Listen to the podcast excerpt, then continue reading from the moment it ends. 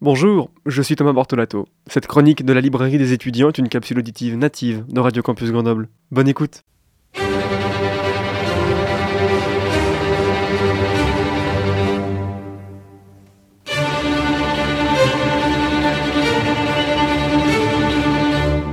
Eh bien bonjour, bonjour à toutes et à tous. Je suis très heureux de vous retrouver aujourd'hui pour cette toute nouvelle chronique de la librairie des étudiants.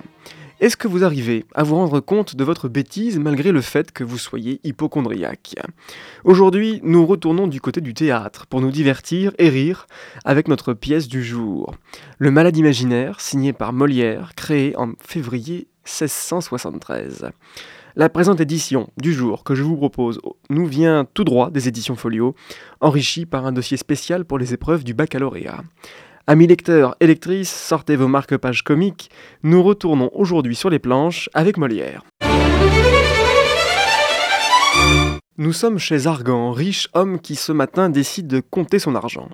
Il passe en revue les dernières notes laissées par son médecin et les autres frais pour les remèdes et autres médicaments qu'il a récemment achetés.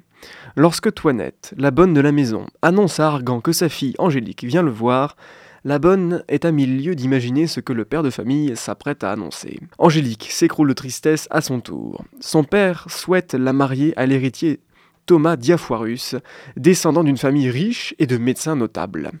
La supercherie rapidement comprise par Toinette avant d'être révélée, c'est qu'Argan souhaite avoir sous son toit un médecin pour le soigner de toutes les maladies qui l'accablent. Mais Angélique, elle aime Cléante. Furieux, le père décide d'envoyer sa fille au couvent si elle ne se décide pas à épouser Diafoirus. Pour tenter de sortir Argan de son hypochondrie, Toinette met au point un plan pour le déstabiliser et lui faire prendre conscience de sa bêtise.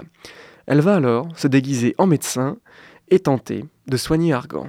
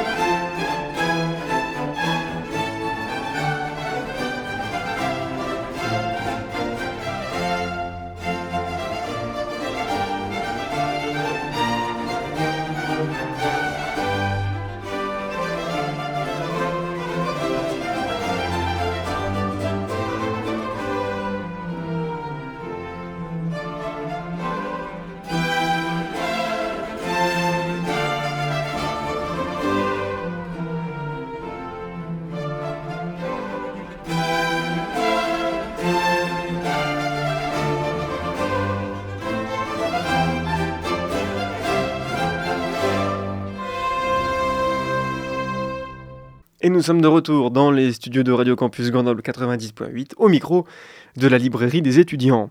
Nous venons d'écouter un extrait d'une musique reconstituée telle qu'elle devait être jouée lors de la comédie-ballet du Malade imaginaire de Molière à son époque.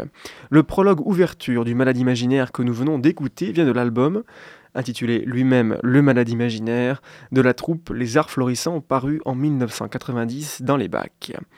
La musique de ce comédie-ballet a été composée il y a maintenant 4 siècles par Marc-Antoine Charpentier, ce compositeur, qui est venu remplacer un autre grand compositeur, Lully, qui devait initialement s'occuper de la musique de cette pièce de théâtre, mais après une dispute entre Molière et ce dernier, il fut définitivement écarté du projet. Alors revenons-en maintenant à notre pièce de théâtre du jour, la pièce de théâtre Le Malade imaginaire de Molière que vous pouvez retrouver dans diverses maisons d'édition. Celle que je vous propose aujourd'hui nous vient tout droit des éditions Folio. La première représentation du Malade imaginaire remonte au 10 février 1673 au théâtre du Palais Royal.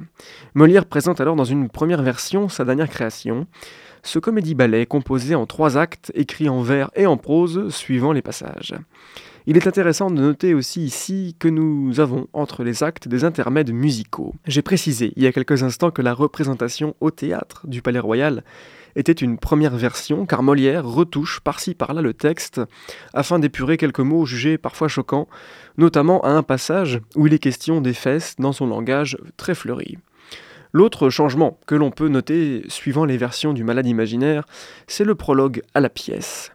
Entre 1673 et 1674, Molière propose deux prologues différents de par le ton et surtout de par la forme.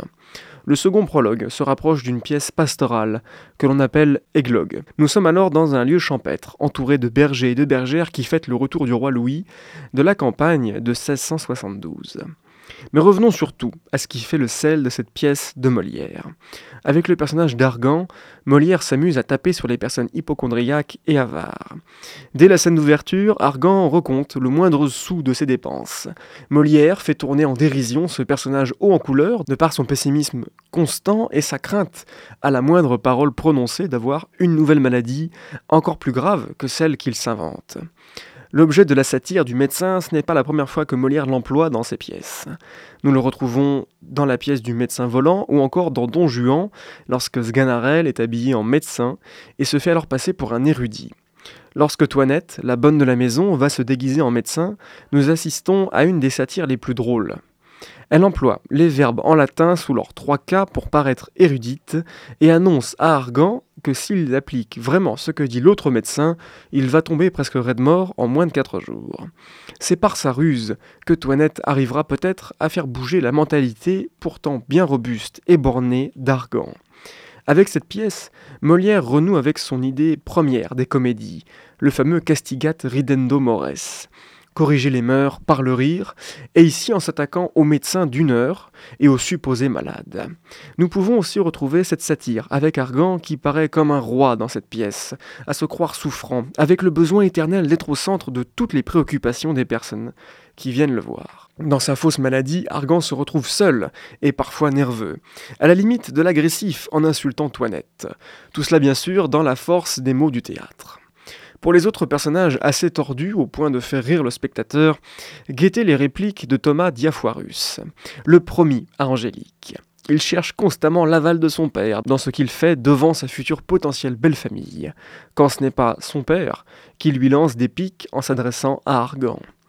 S'il faut aussi surveiller un autre personnage, quoique très discret dans cette pièce, ce serait Béline, la seconde femme d'Argan qui paraît de temps en temps bien plus intéressée par le potentiel héritage qu'elle toucherait s'il venait à mourir que par sa vie conjugale. Avec des dialogues vifs et rapides, Molière nous emporte dans un jeu comique où l'on retrouve aussi de nombreuses références plus intellectuelles, comme avec Montaigne. Lorsque Bérald, le frère d'Argan, tente de le raisonner, il dit ceci ce ne sont point les médecins qu'il joue, mais le ridicule de la médecine. Il fait ici référence à Montaigne, avec ici ses, textes Les Essais, au livre 2, chapitre 37, quand celui-ci dit Ce n'est pas à eux que j'en veux, c'est à leur art. Concernant le mythe de cette pièce, il serait bon de rétablir ici une vérité, la vérité. La légende veut que Molière soit mort sur scène en interprétant lui-même Argan. En réalité, le comédien n'a fait que s'évanouir sur scène. Ce n'est qu'une fois transporté chez lui pour se reposer que Jean-Baptiste Poquelin rendra son dernier souffle, quelques heures après sa dernière représentation. Cette pièce de théâtre est encore très régulièrement au programme de diverses scènes, avec pour idéal de le voir sur les planches.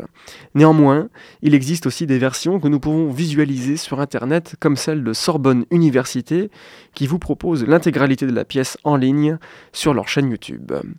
Décalé et vif d'esprit, sans prendre pour autant le poids des siècles passés, Le Malade imaginaire reste encore aujourd'hui une pièce d'actualité dans un monde où certaines personnes se font médecins elles-mêmes, prétendant aux maladies imaginaires les plus invraisemblables.